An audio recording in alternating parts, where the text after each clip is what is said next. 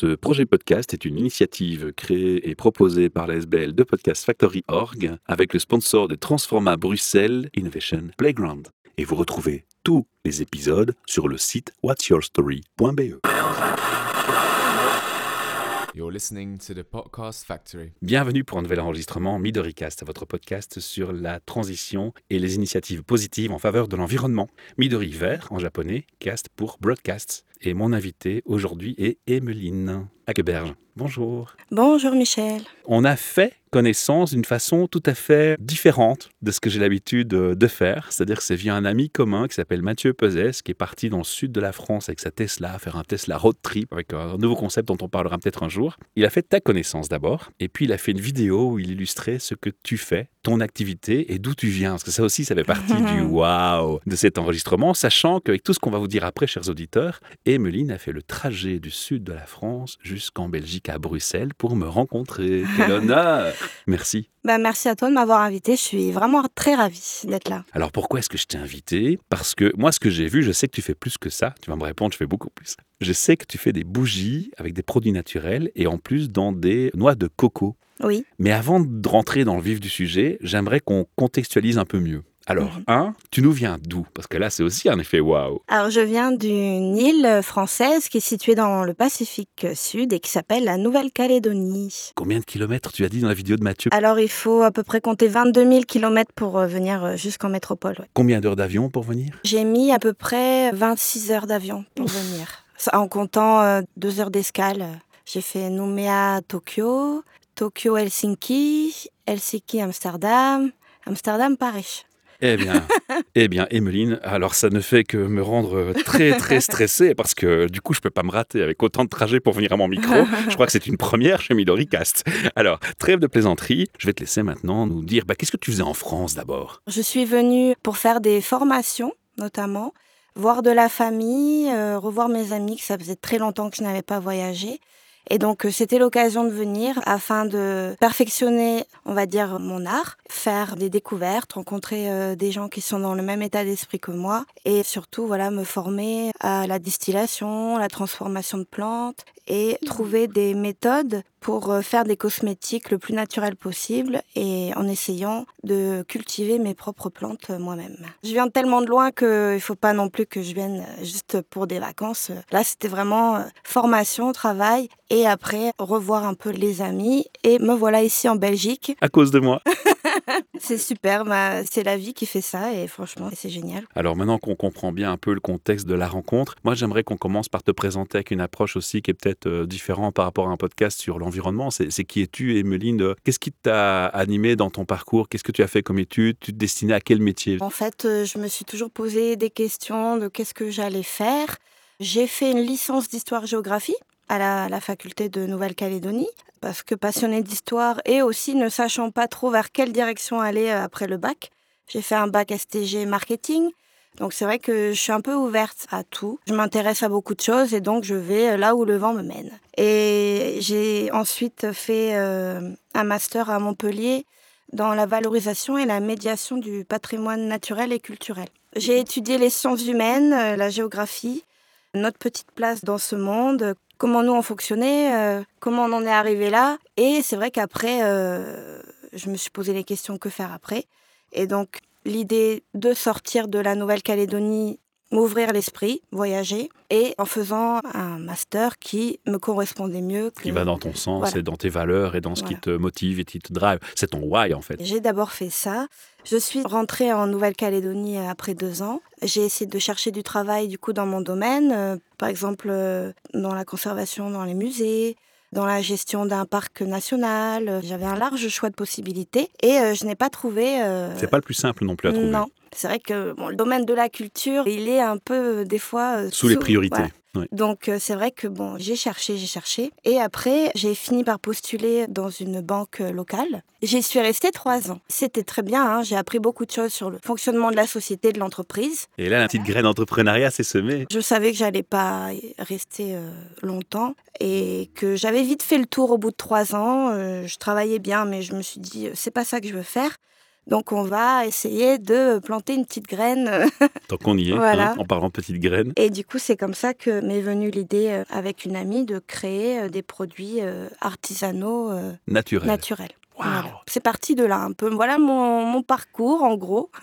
Alors Mathieu, il nous a montré une vidéo donc où j'ai découvert en fait tu récupérais des cocos et puis tu faisais des bougies au naturel. Mais j'ai envie de dire, tu m'as dit toi-même, je fais pas que ça. Donc moi j'ai plutôt envie de te demander de nous expliquer concrètement, tu fais quoi? J'ai deux activités euh, principales. L'une, c'est de fabriquer des produits cosmétiques, des produits ménagers écologiques et Donc on parle de des cosmétiques aussi. Voilà. Et les bougies n'est qu'un pan parmi tout ce Voilà. que tu fais. Je suis très euh, créative, j'adore euh, fabriquer. Enfin, c'est vraiment, euh, je me suis découverte une passion pour ça. Est-ce que ça t'a amené à l'envie de dire bah, je vais peut-être étudier l'herboristerie pour justement mieux peaufiner Oui. mon approche aller dans ce sens? C'est vrai qu'au fur et à mesure des années qui passent, là, ça fait maintenant trois ans, je me spécialise, mais je m'ouvre aussi à. Ouais. Mais il y a tellement un panel de possibilités euh, et aussi on apprend énormément de choses, voilà, sur, bah, comme vous dites, les plantes. C'est vrai que je me spécialise de plus en plus vers quelque chose. On va dire que les produits, euh, vraiment, c'est les cosmétiques, c'est-à-dire euh, les produits du quotidien, comme le savon, comme euh, par exemple les dentifrices à base d'argile. Je fais aussi des petits déodorants. On commence à les retrouver pas mal maintenant, ces produits, à base d'huile végétale principalement, de cire végétale ou de cire animale comme la cire d'abeille. Voilà mes, mes matières premières, principalement. Des huiles essentielles.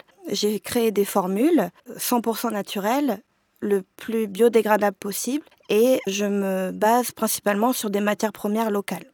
Ah, local, c'est important aussi, quoi. Quand je ne trouve pas en local, je prends euh, en métropole. Je les fais venir de métropole. Vous allez me dire, bon, c'est pas très écologique, mais c'est vrai que sur ma petite île, euh, on est à peine 300 000 habitants. Par exemple, là, euh, j'étais en Provence, j'ai acheté de l'huile essentielle de lavande, par exemple, pour les transformer dans des huiles euh, relaxantes, de massage.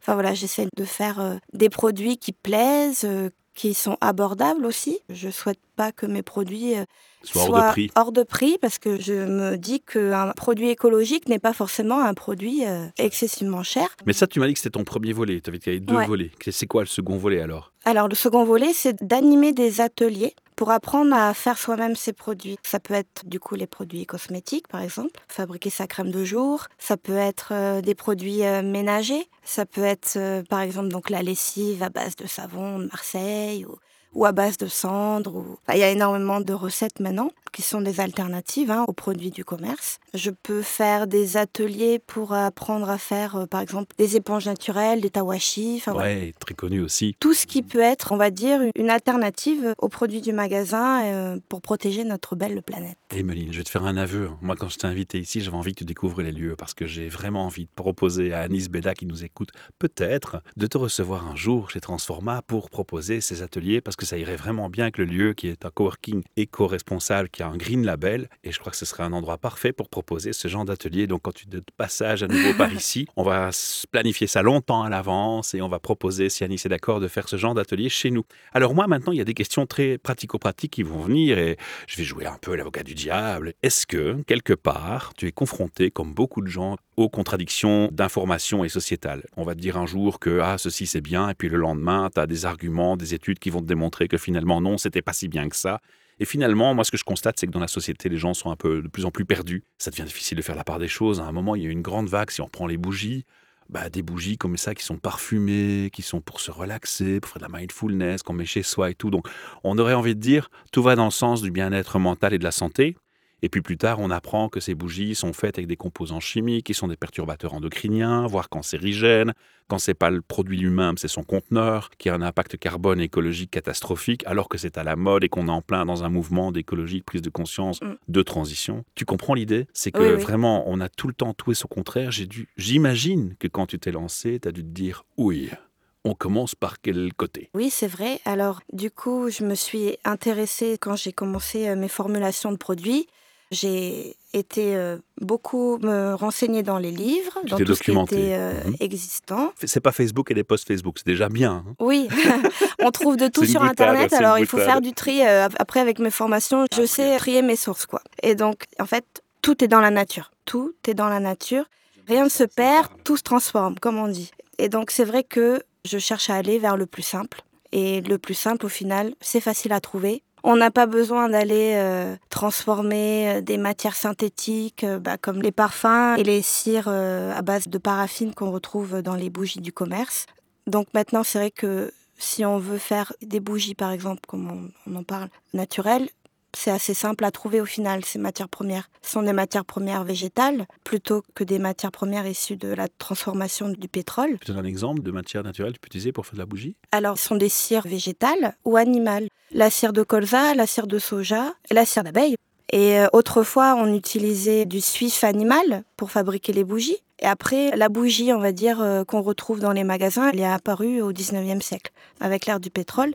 Et donc la paraffine, voilà, c'est ces résidus issus de la transformation du pétrole qui recyclent et qui comme euh, tu l'as très bien dit, est toxique euh, pour l'environnement, surtout qu'en général, on brûle une bougie, tout est fermé. Donc c'est vrai qu'on inhale ces vapeurs toxiques sans s'en rendre compte et ça peut être des perturbateurs endocriniens. Donc questionnement quand même, et tu as réussi à faire la part des choses. Oui, voilà, j'ai vraiment essayé de chercher le plus simple. Ça nous amène vers quoi? Tu l'as dit, des huiles essentielles. Voilà. Des hydrolats. De l'hydrolat, euh, des huiles végétales. En fait, on trouve vraiment tout. Euh, Alors tout tu ce sais que les huiles essentielles, parce qu'on a une rubrique herboristerie avec une Mhm. herboriste professionnelle qui vient en micro faire des capsules, elle nous a mis aussi en garde. Les huiles essentielles, il faut quand même utiliser ça avec. Ah oui, oui, oui. parcimonie, en étant informé parce que certaines huiles essentielles peuvent aussi avoir des effets néfastes quand on les utilise dans de mauvais contextes et de la mauvaise façon. J'imagine que tu as pris aussi la précaution de t'informer. Euh, Il y a tous les livres maintenant. euh, vous pouvez vous informer. Pour chaque huile essentielle, on vous donne la prescription, la posologie, savoir si on peut la prendre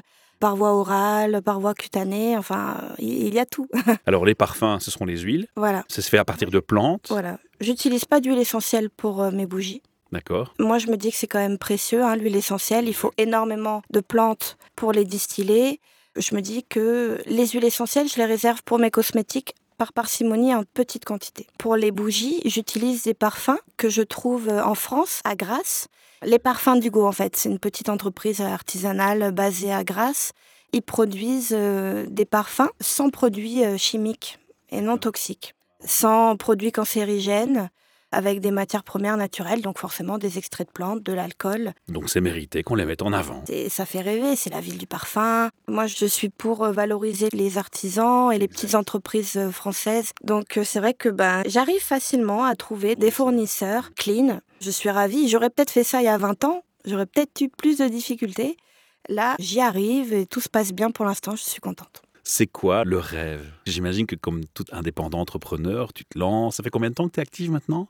Euh, Ça fait trois ans. Après trois ans, tu as déjà fait ton petit premier bilan. Donc ça veut dire aussi que tu sais où tu aimerais aller. Alors laisse-toi rêver, dis-nous, quel serait le rêve ultime si tu voyais ton projet avancer avec le plus grand succès? Moi, mon but, ça serait qu'en Nouvelle-Calédonie, en fait, c'est très utopique, mais que tout le monde fabrique soi-même ses produits, on va dire. Bah, C'est une île déjà, donc ça va. Tout le monde, c'est déjà moins conséquent que si on disait toute l'Europe. Ouais. Donc en fait, c'est pour ça que j'ai cette partie euh, animation d'atelier. C'est que j'aime sillonner mon pays, mon île, pour transmettre mes petites connaissances. quoi. T'aimes partager en fait. J'adore ça, hein, je suis faite pour ça. J'aime faire plaisir aux gens, j'aime euh, partager des choses, créer un moment convivial et faire quelque chose qui a du sens. Et c'est vrai que ben, les ateliers do it yourself, on va dire que ça combine un peu tout ce que j'aime. Le partage, l'entraide, euh, faire en sorte qu'on fasse notre part. Et faire notre part, voilà, c'est beija-flor, hein, ça, veut, ça veut dire le colibri en brésilien. C'est Pierre Rabhi qui a popularisé cette petite Tout légende du colibri, qui fait sa part à son humble niveau pour l'environnement. Et c'est vrai que voilà, j'essaye de faire ça euh, avec mes petits moyens, comme je peux. euh, voilà, je prends ma voiture, mes matières premières. euh, T'apportes ta pierre à l'édifice. voilà, ça peut être une école, ça peut être une entreprise qui m'appelle, qui me dit bah voilà, on aimerait bien. ouverte à tout. Voilà. Et c'est vrai que si euh, moi j'aimerais que on arrête d'acheter les produits cracra du magasin et qu'on fasse nous-mêmes. Voilà. Donc c'est ça mon but. En fait, c'est vraiment pas développer mon entreprise. Je sais pas ce que je ferai dans 10 ans parce que j'ai envie de faire plein de choses. Mais pour l'instant, je fais ça, j'adore ça. Et voilà, c'est vraiment transmettre. Pour l'instant, je me contente de Bah, ça dans la bonne voie. voilà, du bonheur que je reçois, des gens qui me disent que de continuer, C'est d'aller. ça qui est magique. Voilà. Parce qu'en fait, tu viens avec une démarche de partager de donner, mais en fait, on se rend très vite compte quand tu rentres dans ces démarches que c'est toi qui reçois autant que tu donnes. Ah, mais euh, je reçois énormément d'amour et c'est vraiment. euh, Je vais compléter ce que tu disais par une autre théorie que moi je défends, qui est on développe, quand on a un certain mindset, ce que j'appelle le radar de l'âme. C'est-à-dire que sans le savoir, inconsciemment, on attire à soi des gens qui nous ressemblent énormément sur nos valeurs. Mm, Et la machine de la vie fait bien le travail mm. parce que sans mots, sans échange, regarde, juste le hasard des rencontres, tout rentre de façon alignée dans le bon Ouais, c'est sens. incroyable. C'est pas magique ça, franchement. On ne peut Merci, que, remercier la vie. Oui, merci à Mathieu Pozès. Et merci Mathieu, ouais. Avant qu'on clôture tout doucement, on va commencer par donner l'URL de ton site internet pour que les gens puissent aller voir ton site. Vous pouvez me contacter euh, sur ma page Facebook, Beija Flore NC, comme Nouvelle-Calédonie. Beija, B-E-I-J-A, Flore, donc c'est F-L-O-R, donc on est en portugais, hein, il n'y a pas de E. Beija Flore NC. Voilà, sur ma page Facebook, j'ai une petite entreprise, voilà, je suis en Nouvelle-Calédonie, je peux vous envoyer des petits produits, pourquoi pas, je n'en sais rien. Si vous voulez déjà euh, suivre mes petites aventures, euh, vous pouvez me suivre sur ma page Facebook, déjà ce sera très bien. Mais j'ai un truc très fun à te proposer. Figure-toi que nos podcasts peuvent recevoir, il y aura le lien dans le texte descriptif de cette émission, de ce podcast, de cette capsule. Nos podcasts peuvent recevoir des voicemails grâce à notre partenaire BetGeek avec Vodio, la plateforme d'hébergement de podcasts gratuite. Et donc, vous aurez un lien. Vous suivez ce lien. Vous arrivez dans une page. N'oubliez pas d'autoriser le micro à fonctionner dans le navigateur. Et donc, vous pouvez laisser un message, vous vous enregistrez, vous écoutez avant d'envoyer si c'est suffisamment qualitatif, vous encodez votre mail, vous n'oubliez pas de dire dans le message si vous nous autorisez à réutiliser votre voix pour y répondre. Et nous, on pourra transmettre vos questions, vos remarques, vos commentaires à notre invité qui pourra les écouter et nous faire une réponse de son côté. C'est pas magique, c'est même interactif. Ah, génial. Je pense qu'on a fait quand même le tour de l'essentiel ou est-ce que tu as quelque chose que tu aurais voulu encore signaler avant qu'on clôture cette émission? Bah moi, je dirais déjà merci. Un grand merci de m'avoir accueilli. Franchement, je suis ravie. Merci aux auditeurs. Suivez la page.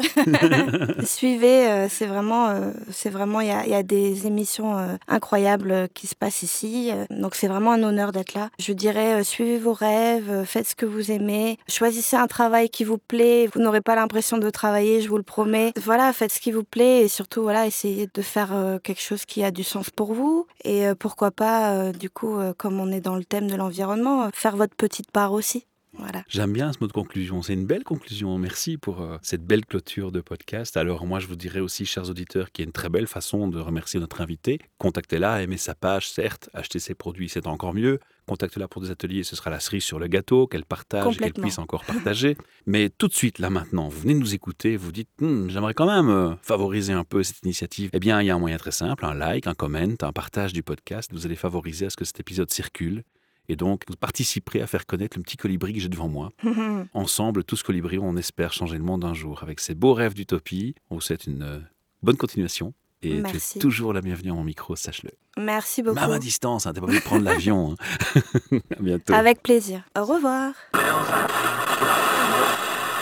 You're listening to the Podcast Factory. Ce projet podcast est une initiative créée et proposée par la SBL de Podcast Factory Org avec le sponsor de Transforma Bruxelles Innovation Playground. Et vous retrouvez tous les épisodes sur le site whatsyourstory.be.